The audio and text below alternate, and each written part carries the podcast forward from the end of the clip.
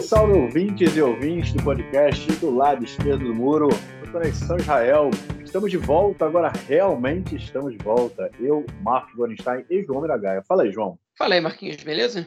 Tranquilo, realmente, nós dois de volta agora em Israel, fazendo nossa gravação naquela tradicional quinta-feira, sete para as onze da noite.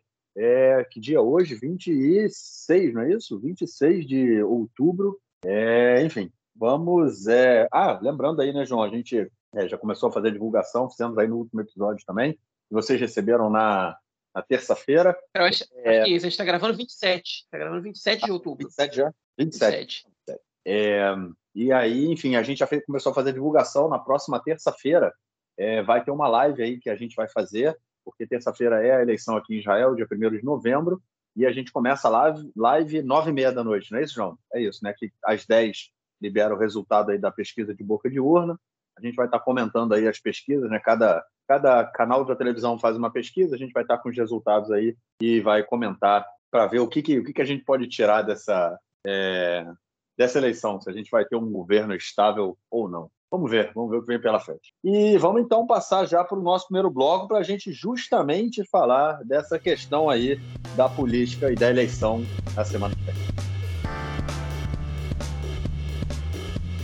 Bom, gente, o primeiro, a primeira notícia desse nosso bloco foi um áudio vazado essa semana envolvendo aí o, um, vamos dizer assim, o líder né, do partido é, do sionismo religioso, o Petzalel Smotrich, e foi divulgado, é, foi vazado esse áudio onde ele chamava o Bibi, né, o líder aí do seu campo, do seu bloco, de mentiroso dos mentirosos, né, João? Foi aí um, um áudio que deixou, deixou o campo da direita aí meio que meio, que, meio com vergonha, né, de tudo que aconteceu, porque chamar o líder assim de mentiroso dos mentirosos, uma semana antes de uma eleição que não está nada decidida, pode ser um, pouco, um, um pouco complicado aí para o Smotrich. Pois é, né? Em que contexto isso foi isso foi dito? Né? Em, que contexto, o Smotrich disse essa frase? Como é que isso surgiu?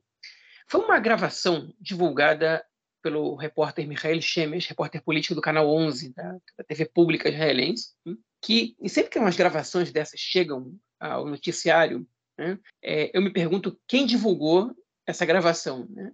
porque às vezes pode ser a própria campanha do Smotrich ou é, algum aliado dele, pode ser feita de propósito pelo próprio Smotrich, ou ele pode ter sido pego de surpresa. Né? Agora, difícil acreditar que um político vai ser traído num comentário desses. Qual, qual foi o contexto? Por que ele chamou o Netanyahu de mentiroso dos mentirosos? E ele disse isso, na verdade, para se referir ao fato de que o Netanyahu nega constantemente o fato de que ele havia convidado o partido RAM, Partido Árabe Islâmico, para compor a, coalizão com ele, algo que foi evitado justamente pelo Bezalel e Smotrich. Né?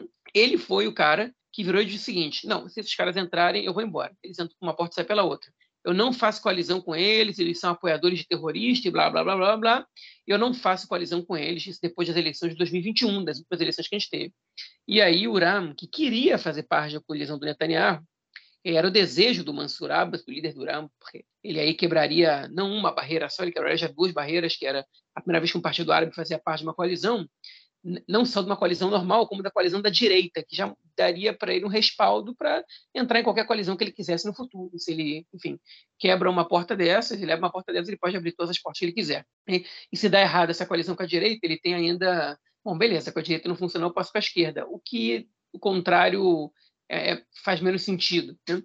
É, mas o Smotrich não permitiu que isso acontecesse. Ele botou um ultimato, e esse ultimato ele valeu, e ele foi pressionado, e isso foi amplamente divulgado, e o Netanyahu hoje nega isso, como se as pessoas fossem idiotas, como se as pessoas não, não vissem o que estava acontecendo, como se imagens do Mansur Abbas entrando para negociar com o Netanyahu na Balfour, que é a residência oficial do primeiro-ministro, não tivessem sido divulgadas, fotos ali, enfim, como se a gente não tivesse visto é, parlamentares do Likud e correligionários do Netanyahu é, bajulando o Mansur Abbas em público, né? A Miri Regev dando tapinha na mão dele e outras pessoas dizendo, enfim, fazendo é, uma boa imagem do Mansur Abbas, dizendo que ele não era igual aos outros políticos árabes. De repente, se converteu do dia para a noite, o Likud nunca quis fazer governo com ele, o máximo que eles podem chegar a admitir é que eles aceitariam o apoio de fora do RAM, ou seja, que eles não fizessem parte da coalizão, que eles não fizessem parte do governo, mas que votassem a favor do governo continuar em troca de é, algumas coisas, é, alguns pedidos específicos que eles fizessem.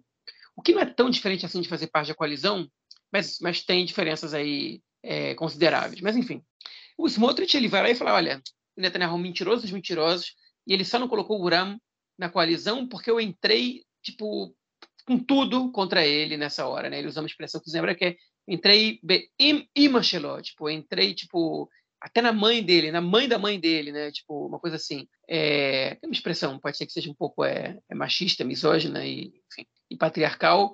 É, não pesquisei a origem dessa impressão aqui, me faz parecer pelo menos, mas é muito usada aqui em Israel, né?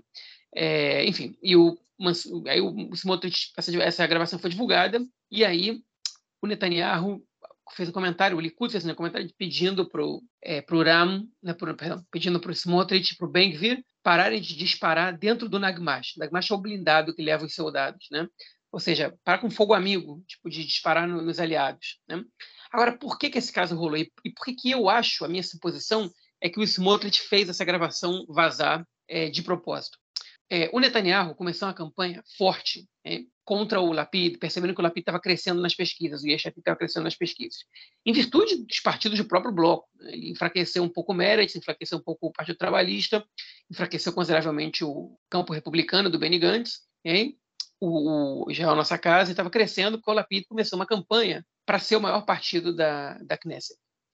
É, e aí o Likud não quer se ver em risco de empate com o Lapid, porque esse é um respaldo, dá uma legitimidade, né? é um respaldo popular, é, enfim, simbolicamente, é, se, se o Yeshatid empatar com o Likud, ou chegar a ultrapassar o Likud, é, enfim, é, é uma, é, simbolicamente, é, uma derrota narrativa do Likud, de que eles são o maior partido, de que a maioria das pessoas vota no Netanyahu, etc, etc, né? ainda que o bloco dele não tenha a maioria do, não, não tenha o suficiente para formar o governo, eles é, sustentam essa narrativa até agora. Então, Netanyahu começou a fazer uma campanha para ele ser o maior partido, né, para o Likud continuar crescendo. Na verdade, Likud tinha tido uma queda em função de alguns votos que eles perderam para o sionismo religioso, partido do Smotrich, em função de outros votos que eles perderam é, para o partido da Casa Judaica, da Elia Tchaquet, que ainda não consegue ultrapassar a cláusula de barreira. E aí eles começaram a campanha, decidiram exterminar a Elia Tchaquet, a gente falou disso na edição passada, é, ou seja, atuar muito contra ela, então ele pede para eles pararem de atirar dentro do Nagmash, mas ele, mas ele atira à vontade, quando dependendo do inimigo, né?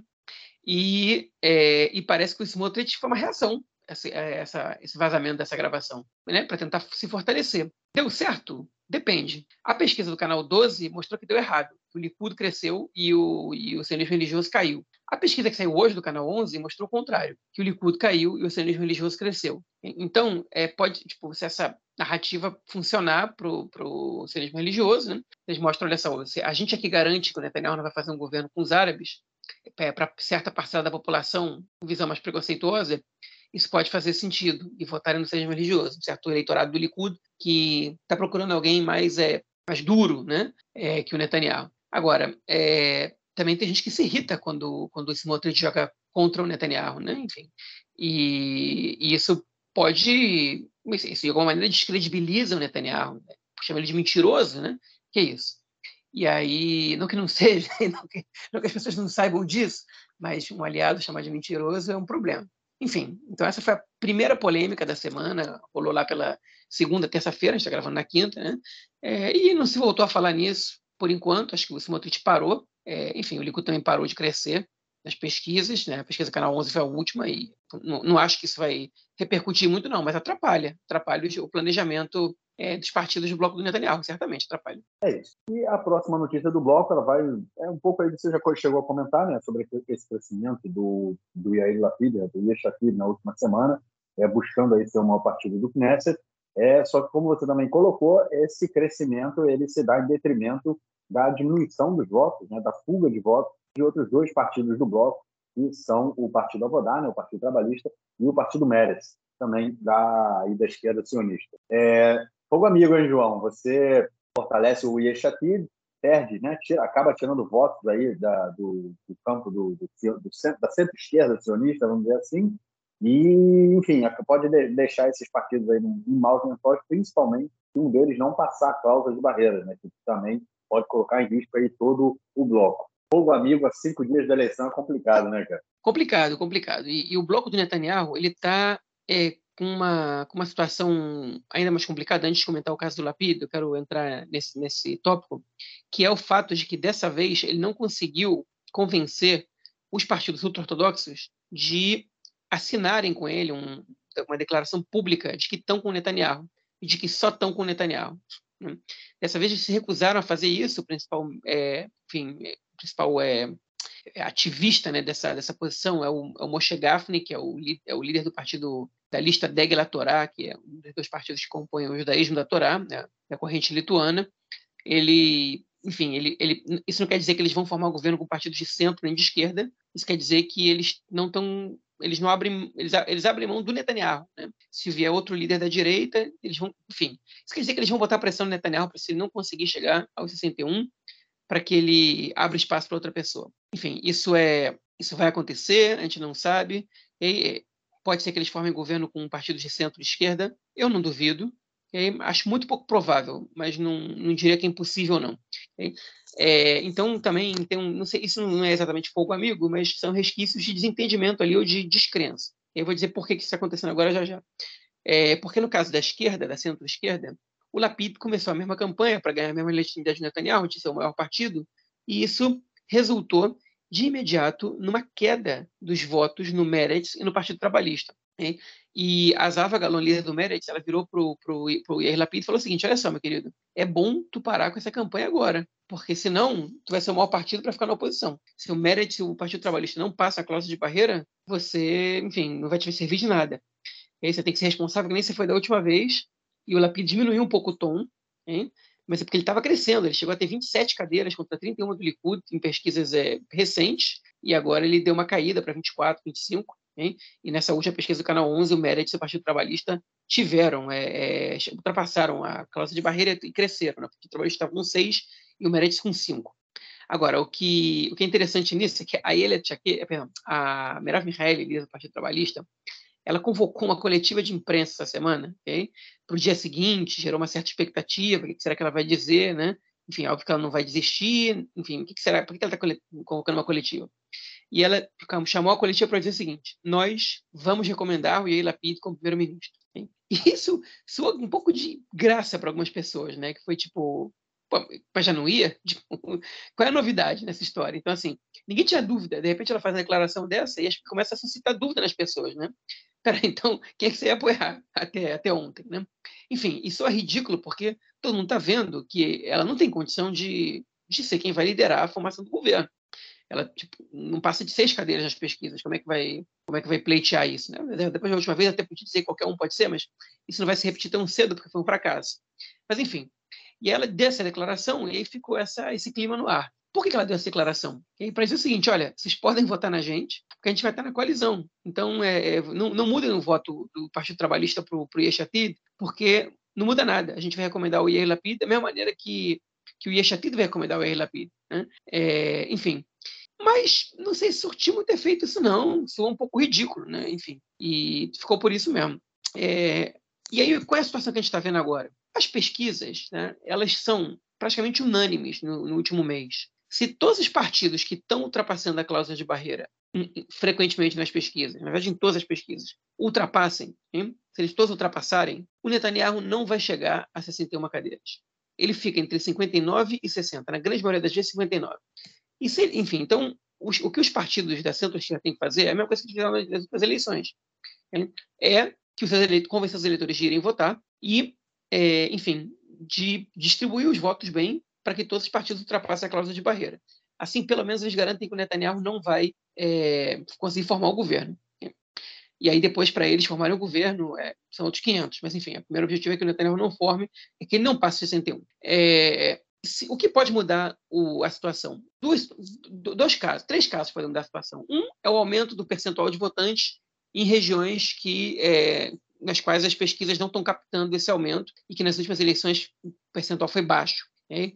Isso pode acontecer, mas as pesquisas não estão mostrando isso. Okay? Como a diferença é muito pequena, é, isso não, é, né, enfim, eu não me, não me surpreenderia se isso acontecesse. A segunda possibilidade, que eu acho bem menos provável, é que um dos partidos que não está passando a cláusula de barreira ultrapasse a cláusula de barreira. No caso, o Balad está chegando a 2 e pouco por cento nas pesquisas, e se tiver um movimento razoável na cidade árabe para o Balad passar a cláusula de barreira, você vai ter três partidos árabes aí com quatro cadeiras, mais ou menos, né, pode chegar a ter, e aí o Netanyahu certamente não vai formar o governo, o, provavelmente o Yair Lapid também não, mas, é, enfim, a gente tem uma situação que, que, é, que Netanyahu fica muito longe de formar o governo, e aí ele se complica bastante. É, no, outra possibilidade é que a partir da Elia Tchaqued ultrapasse a classe de barreira, né, o, a Casa Judaica, e aí o Netanyahu formaria o governo. Mas ela também não tem se aproximado muito, ela tem ficado um pouco atrás do Bala, variando entre 1,5% e 2%.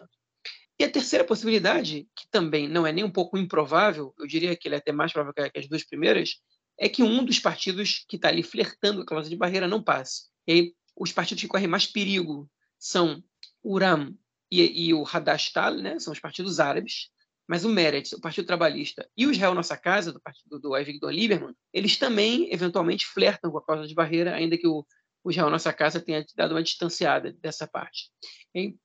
É, e esses cinco partidos, eles são partidos que não estão no bloco do Netanyahu. São partidos que estão no, no, bloco da oposição ou no bloco do, do Lapida, no caso do Uram, do Meretz, enfim, o, o Hadastar não, mas os outros sim. Enfim, e aí essa é a grande questão. Se um desses partidos não passa, aí o Netanyahu certamente vai poder formar o governo. Certamente não, é muito provavelmente. Né? Então, essa é a situação que a gente tem agora. Eu acho, eu vou dar meu palpite aqui, que o partido do Benny Gantz, o campo republicano, ele vai ter uma forte queda é, das pesquisas às eleições. Né? Eu não sei se pode ter mais pesquisa daqui para frente, acho que é, hoje ou amanhã você você divulgar as últimas, ou hoje foram as últimas, não sei. É, mas em geral, o que acontece em Israel é que os partidos que entram é, com o discurso de, de lançar candidato a primeiro-ministro, é, o meu, nosso candidato vai ser o cara que vai ser recomendado para ser primeiro-ministro.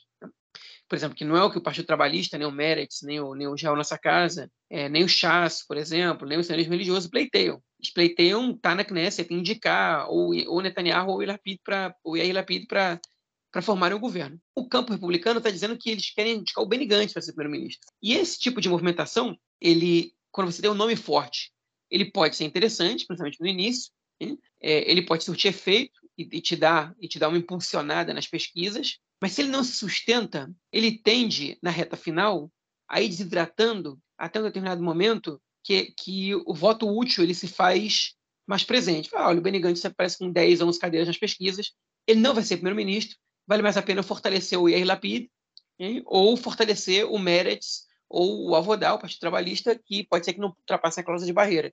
Isso aconteceu, por exemplo, com o partido do Bennett, com o Iamina.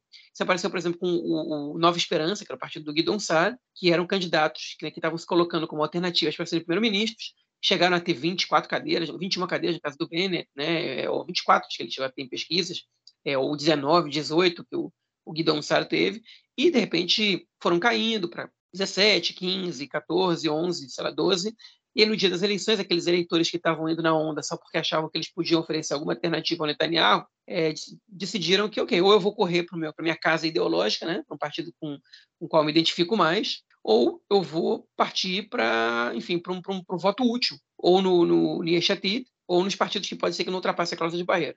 E eu acho que é isso que vai acontecer com o campo republicano. Eu acho que o partido do Benny Gantz e do Guidon Sar agora, e do Gadi vai terminar na faixa das sete, oito cadeiras, hein? vai perder cadeiras que vão migrar para o Partido Trabalhista, para o Meretz e para o e, e pro Yeshatid. E, e, enfim, e isso, no final das contas, acho que vai ser o que vai salvar é, os partidos da esquerda de não passarem a cláusula de barreira. Essa migração de voto, ela não é, acontece no setor árabe. Hein? Ela não, não migra para lá. Né? Os votos dos partidos judaicos não migram muito para os partidos árabes e ali eles correm mais perigo, eu acho. Né? Até, com o próprio crescimento do Bala, ele pode subir um pouco a, o número de votos necessários para ultrapassar a cláusula de barreira, e isso pode fazer com que um, dois partidos árabes não ultrapassem a cláusula de barreira. Enfim, então o cenário é indefinido, principalmente com essa cláusula de barreira.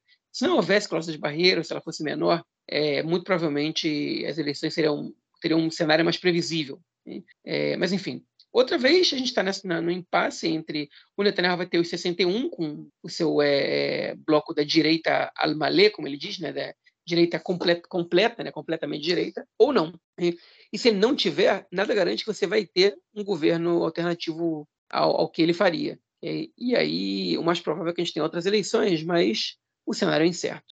É isso, tudo indefinido, tudo em aberto, e vamos comentar melhor disso na nossa live na próxima sexta-feira, às nove e meia da noite, horário três e meia da tarde, horário. É três e meia, não. É, é quatro e meia da tarde, se não me engano, não é isso? Porque já vai ter tocado o horário de verão. Então são quatro e meia. A gente já vai estar em horário de inverno aqui. é, quatro uhum. da tarde, é, horário de Brasília. É isso? Quatro e meia aqui, exatamente. Exato. É, bom, vamos então ao nosso próximo bloco para tratarmos de questões relacionadas aos conflitos é, entre Israel e seus Bom, gente, a primeira notícia da semana aí que a gente vai tratar é do, da, enfim, do que anda acontecendo na Cisjordânia. Continuamos aí com um, uma violência muito grande, uma violência diária muito grande. Inclusive, essa semana, depois que a gente gravou o outro podcast, é, eu achei alguns dados de que até o momento, a gente está aí fechando o mês de outubro, né? Faltam dois meses para terminar o ano. Até o momento, já 105 palestinos foram mortos na Cisjordânia esse ano. Ou seja, se o ano acabasse agora, a gente teria uma média de dois mortos por semana, pelo menos. É, e é, eu vi também numa, no, no, no, Twitter de uma organização chamada é, Clean é, Clean Lakibush by Nine, é, olhando a ocupação nos olhos, ou olhando nos olhos da ocupação. tinha uma, tem uma tradução em inglês que ela, eu vi a tradução em inglês, eu achei meio estranha, mas enfim, é, nesse sentido, né, uma, é uma, uma organização de ativistas que monitora né, essas coisas que, enfim, o que acontece no dia a dia no, no, nos territórios ocupados. E é, eles falaram que só nos últimos 10 dias, né, no caso nos últimos 12 dias, foram mais de 100 ataques de colonos a, a, a palestinos, propriedades palestinas, assim, é, carros, casas, é, oliveiras, plantações, seja lá o que for. Enfim, é uma, uma realidade que ela é constante na Cisjordânia, realmente diária, e, e a violência lá está muito grande. Essa semana também, o que levou aí uma série de, de outros embates, né? A gente teve, como comentamos aí no último episódio, a gente teve atentados, é, é, um, um, terrorista que saiu né, do, do campo de Suafat, é, que fica em Jerusalém Oriental, isso também, ele, ele cometeu um ataque, matou dois soldados, é, e depois, no, numa, um, uns, uns, dias depois, ele foi cometer um outro ataque é, no campo, de, no, campo é, no, no assentamento de Malé do Porto, gerando também uma série de confusão. E em Nablus, essa semana, é, teve também um, uma explosão né, que deixou aí uma série de militantes do grupo palestino chamado Govarayot, é, foram mortos aí é, na, na, região norte da Cisjordânia, o que gerou uma série de polêmicas, inclusive dentro da sociedade israelense, porque teve aí uma deputada do partido Hadash, né, do Partido Comunista, que falou que esses mortos eram mártires palestinos, e essa, esse Twitter dela gerou uma série de, de discussões. Mas, enfim, é, João, complicado isso tudo, né, cara? É, olha, eu vou. Eu, eu, eu, queria, na verdade, falar sobre o Golvarayot, que é um fenômeno muito interessante é, do, dos palestinos e perigoso também para Israel. É, eu queria, enfim, fazer uma fala sobre isso, mas eu vou guardar ela para um pouco depois das eleições no Brasil e em Israel, porque eu estou achando que, que agora é um pouco destoar. Mas eu vou dar uma, um breve panorama, uma breve explicação desse grupo. Okay? O Golvarayot é um grupo que surgiu, na verdade, em Jenin, não daria para chamar de organização, porque não é. É formado por jovens, okay? de entre, sei lá, de 16, 17 anos até os 25, 26 no máximo, okay? que se divulga pelo TikTok, membros de uma geração que não viveu a segunda intifada e que, enfim, não viveu o pior né, da, da, da situação dos territórios. Não estou dizendo que a ocupação traz para eles uma vida boa e confortável, mas é, eles, enfim, é, as piores partes da história, eles não, não para elas eles passaram. Eles viveram o regime do Abbas, praticamente, eles cresceram e viveram a vida inteira com é, os territórios é, da Cisjordânia, principalmente é, administrados pela, pelo Fatah do Abbas, não do Arafat, que é um Fatah que renunciou à luta armada e, e, atua contra Israel pelo meio diplomático, mas coopera com Israel em vários outros aspectos. E, ao mesmo tempo, eles, o que eles enxergam, enfim, em relação à situação de Israel, é uma situação de pobreza. Então, é uma geração que, que, que seus pais, muitas vezes, são ligados ao Fatah, até porque boa parte dos empregos na autoridade palestina, da, né, perdão, na Cisjordânia, eles são fornecidos no setor, pelo setor público, pela autoridade palestina. Né? Então, muitos deles são, são filhos de pais que tiveram presos em Israel, que, enfim, que têm cargos é, na, na, autoridade palestina, seja como professores ou como, é, enfim, como assessores de secretarias especiais, etc., etc., né, municipais ou não. E eles é, e essa juventude um pouco se revoltou contra contra a posição dos pais, que preferem não se, enfim, não se rebelar da maneira como eles estão fazendo agora contra Israel, especialmente porque eles sabem o que isso pode gerar, e essa juventude é, usa os meios de comunicação mais modernos, né, como as redes sociais, especialmente o TikTok, para influenciar outros jovens é, a saírem no tiro, basicamente, okay? com, é, com os soldados e às vezes com os colonos. É, enfim, então, esse grupo ele se popularizou muito em Jenin e em Nablus. A gente não está falando de muita gente, né? a gente está falando de, de, sei lá, 100 pessoas, algumas dezenas de pessoas, tipo, talvez 200, não acho que mais que isso, pelo menos que, enfim, que se reúnem e planejam alguma coisa, mas conta com uma adesão no momento das manifestações de mais pessoas, né? mais, mais gente é influenciada por isso, mas a gente acaba participando dos protestos organizados por esse grupo, né? e, é, enfim, que estão deixando a segurança israelense preocupada. Né? É, enfim, o principal temor da segurança israelense é que esse grupo se estenda, é, se amplie sua situação e, e contagie mais gente no, no sul né, da Cisjordânia, no centro-sul, porque por agora Ramallah, Jericó, Belém, Hebron, né, então, em Calquilha e Tulkarem, que são as outras cidades na, na Cisjordânia, e Jerusalém Oriental também, estão calmas comparadas a, a Jenin e Nablus. Jenin, um caso à parte, Jenin é um lugar complicado, é um lugar é, é, meio com anarquia em relação à administração, né? o Fatah nunca teve grande ingerência é, em Jenin, nunca, teve, nunca gozou de tanta confiança como, como já gozou em outros lugares, é, e ali a situação de tensão é mais recorrente, mas Nablus nem sempre é assim, e está sendo. Né? E hoje, enfim, a tensão se estendendo, a gente está comentando essa tensão há muito tempo agora, eu confesso que eu deixei passar aí o Golvarayot, não me interessei muito pelo caso do grupo, e agora comecei a ler, escutar um pouco mais sobre eles, e mais para frente eu vou, vou fazer uma descrição mais é, completa sobre o grupo, mas enfim, é, eles acabaram surfando ali nessa, numa, numa situação de, de, enfim, de tensão local, né? Nablus foi o caso com a da, dos protestos acontecidos ali na, na cova do, do Yosef, né, do, enfim, do, do, do José, né, filho do patriarca é, Jacó, né, que está tá enterrado supostamente, né, de acordo com a tradição judaica e islâmica, é, ali no, em Nablus. É, e a, a, visitação naquele lugar, em Nablus, é, a permissão para visitação judaica gerou algumas tensões ali.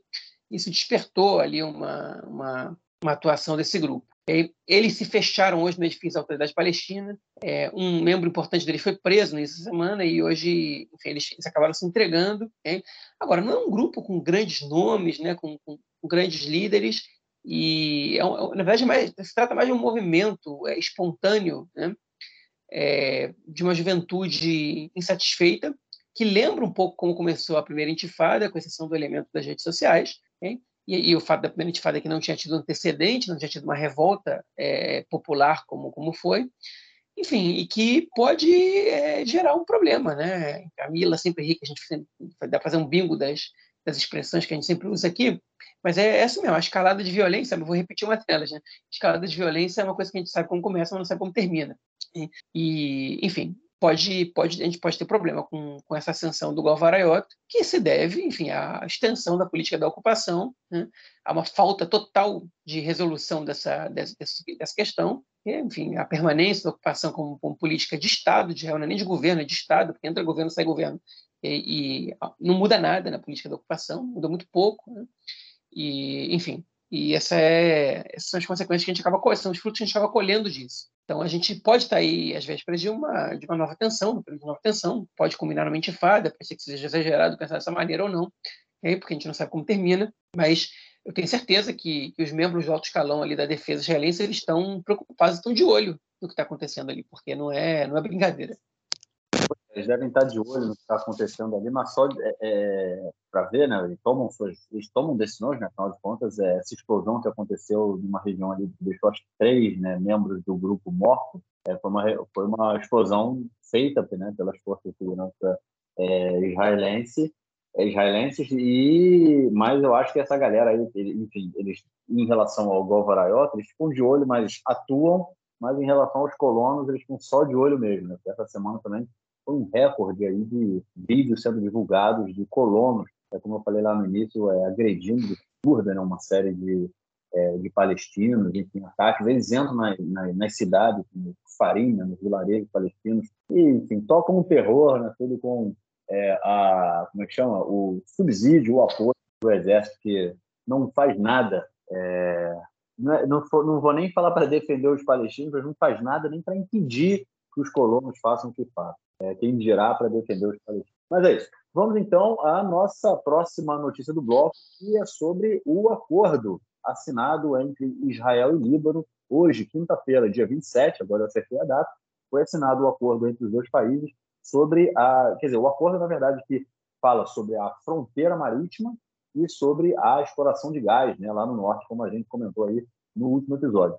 Então, hoje a gente pode dizer oficialmente que Israel e Líbano têm uma fronteira marítima, é, o que não há, né, uma, não, não tem ainda uma fronteira é, terrestre reconhecida pelos dois estados. Né? Na verdade, tem, um, tem a fronteira que, é, que, que foi feita, que foi, vamos dizer assim, é, é, é, acabou sendo, sendo respeitada quando Israel saiu, né?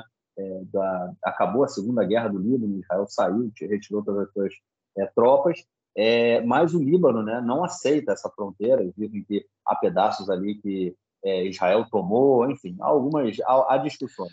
fronteira terrestre de Israel e Líbano não há. Hoje, agora, já existe uma fronteira marítima e vai começar então, né, João, a exploração desse do gás no, no campo de Caris, né, o campo de Tubarão.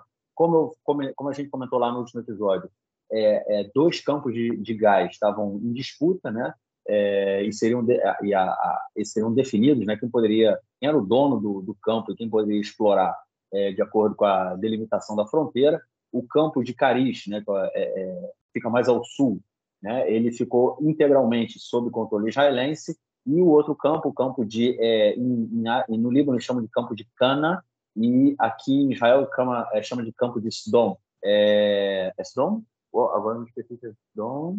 Enfim, esse outro campo aí mais no norte é um campo maior, né? E de acordo com essa fronteira que foi desenhada também, é, parte desse, desse campo de gás estaria sob controle israelense. Mas também foi feito dentro desse acordo aí assinado é, o campo é um campo libanês, né, está sob controle total do Líbano, e Israel vai receber aí indenização é, pela sua parte do campo que vai ser explorada pelo nosso vizinho aqui do norte. É, João, tem gente falando que é um acordo histórico, eu não sei até que ponto é um acordo histórico, mas é um acordo comercial. Mas o mais interessante disso tudo, né, cara, é que é, o Líbano, para assinar esse acordo, teve que, de uma certa forma, reconhecer o Estado de Israel. Né?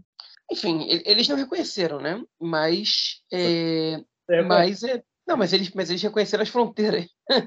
eles reconheceram a fronteira do Estado que eles não reconhecem. É, é estranho, né? É, enfim, porque bem ou mal o Lapida ele está falando, né? Ele falou isso hoje. Não é todo dia que a gente faz um, faz um acordo com um país, um, um acordo de reconhecimento de fronteiras com um país inimigo. Né? Enfim, então é, ele tem razão no que ele está falando. É uma, é uma, é uma situação é, atípica e a ser comemorada pelo governo, que certamente correu para assinar esse acordo antes das eleições. Mas, enfim, a gente já comentou sobre isso no, no, no, na edição passada, Marquinhos já completou bem agora.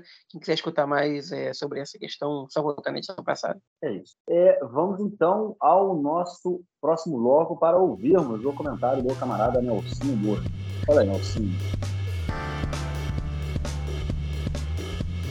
Meu caro Gorenstein, amigos do Conexão Israel do lado esquerdo do muro, mandar um abraço para o João que está ansioso acompanhando as eleições, tanto no Brasil quanto em Israel. É, o João aí que vai participar da live do Conexão Israel junto com o Gorenstein na terça-feira à noite, analisando os resultados prévios das eleições.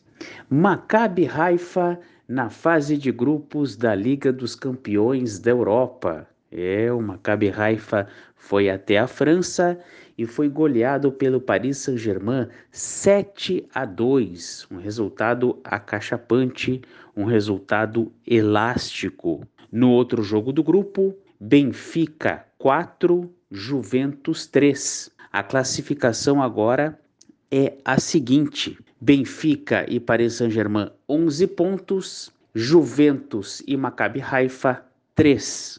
A vantagem do time italiano da Juventus sobre o Maccabi Haifa é no saldo de gols. A última rodada é a seguinte: Maccabi Haifa recebe o Benfica e a Juventus recebe o Paris Saint-Germain. E aí é o seguinte: se os dois jogos empatam, a Juventus fica na frente do Maccabi Haifa pelo saldo de gols. Se os dois times perdem ou vencem, a Juventus fica na frente do Maccabi Haifa pelo saldo de gols. O Maccabi Haifa tem que dar um jeito de chegar à frente da Juventus, tem que conseguir um empate ou uma vitória em casa contra o Benfica e secar a Juventus. Por quê? Porque o terceiro colocado do grupo consegue uma vaga na fase de grupos da Liga Europa, equivalente à Sul-Americana, aí na América do Sul, aí no Brasil. Então, seria muito importante para o Maccabi Haifa. Mesmo assim, mesmo assim, a participação, mesmo que o Maccabi Haifa fique em quarto lugar do grupo, a participação não foi tão ruim. Se venceu o jogo em casa com a Juventus, se recebeu aqui no estádio Sami Ofer o Paris Saint-Germain com Neymar, Mbappé e Messi, se fez um gol no time dele, se ganhou da Juventus, mas vamos tentar também, por que não, uma casquinha. Se o Maccabi Haifa conseguir uma partida de exceção, como teve contra a Juventus, e conseguir vencer o, o Benfica em casa, eu acho muito difícil que a, a atual Juventus consiga vencer do atual Paris Saint-Germain. De repente, o Maccabi Haifa consegue essa vaga e consegue um período maior jogando competições continentais. É isso aí, um grande abraço. Obrigado, mestre. Obrigado aí pelo seu comentário e, obviamente, a gente espera na semana que vem. É, pô, teve esse jogo aí do, do Paris Saint-Germain com o Maccabi Haifa, né? Foi na terça. Na quarta-feira de manhã, o Nelson já estava me mandando o áudio pro podcast que sai no sábado, cara. Tava nervoso, Nelson? Não, tu acha que ele tava... É. Talvez esteja nervoso e, e, também, e também, enfim, nem esperou o jogo do Apoio Bercheva aí na, na Liga Europa para Pra dar resultado, pô. Pô, eu, eu cometi um. Eu cometi, não é que ele cometeu um erro, ele falou assim: ele, na gravação que ele me mandou, ele tinha falado no jogo de ontem. Aí ele pediu para eu avisar que ontem era terça-feira. Falei, pô, Nelson, olha só, o podcast, hoje é quarta, o podcast sai sábado, cara. Manda outro áudio para mim com tudo certinho, por favor. mas, é, mas, ó, para o nosso ouvinte aí, o Apoio Bercheva empatou com o Vila Real fora de casa. Acabou de acabar o jogo. Essa, essa informação o Nelsinho não passou e está com chance de classificar. Né? Na fase de grupos lá. É isso. Bom, então lembrando aí, ouvinte, mais uma vez, na próxima terça-feira, é nove e meia da noite aqui, horário de Israel, e quatro e meia da tarde, horário do Brasil, a gente vai estar tá numa live aí, possivelmente no YouTube do Conexão Israel, é, comentando aí os resultados de Boca de Urna, que serão divulgados às, pontualmente às 10 da noite é, em todos os canais de televisão. É, João, algo mais a declarar ou a gente fica por aqui? Eu vou só enfatizar o teu comentário sobre a live, okay? e, enfim, vai ser legal. Ano passado foi muito legal. É, a gente perdeu no final esse material porque a nossa página do, do Facebook, a nossa página do YouTube saiu do ar. Então, enfim, dessa vez a gente não quer perder. Por favor, participe e pode ser que a gente faça live pelo Facebook, tá? não pelo YouTube. Então, isso pode acontecer também, a gente vai decidir isso, mas a princípio vai ser pelo YouTube e fazer uma correção aqui na minha fala, porque o Apoio Bercheva não está disputando é, a Liga Europa, está disputando a Liga Conferência, essa liga nova que surgiu. Está com quatro pontos, ok? E pode alcançar ainda o segundo lugar. Okay? Precisa vencer o seu último jogo okay? e torcer para o segundo colocado não vencer o Vila Real em casa. O segundo colocado é um, um time polonês, okay? é, enfim. E o, o, o Bercheva enfrenta o Áustria Viena, okay? da Áustria, obviamente. É o Lech Poznan, é o, o nome do time que vai estar tá disputando essa vaga com o Apolo Berchel. Então é isso. Nos falamos então, nos vemos, na verdade, na próxima terça-feira, na nossa super live pós-eleitoral. Grande abraço, cara. Abraço, até mais. Tchau, tchau.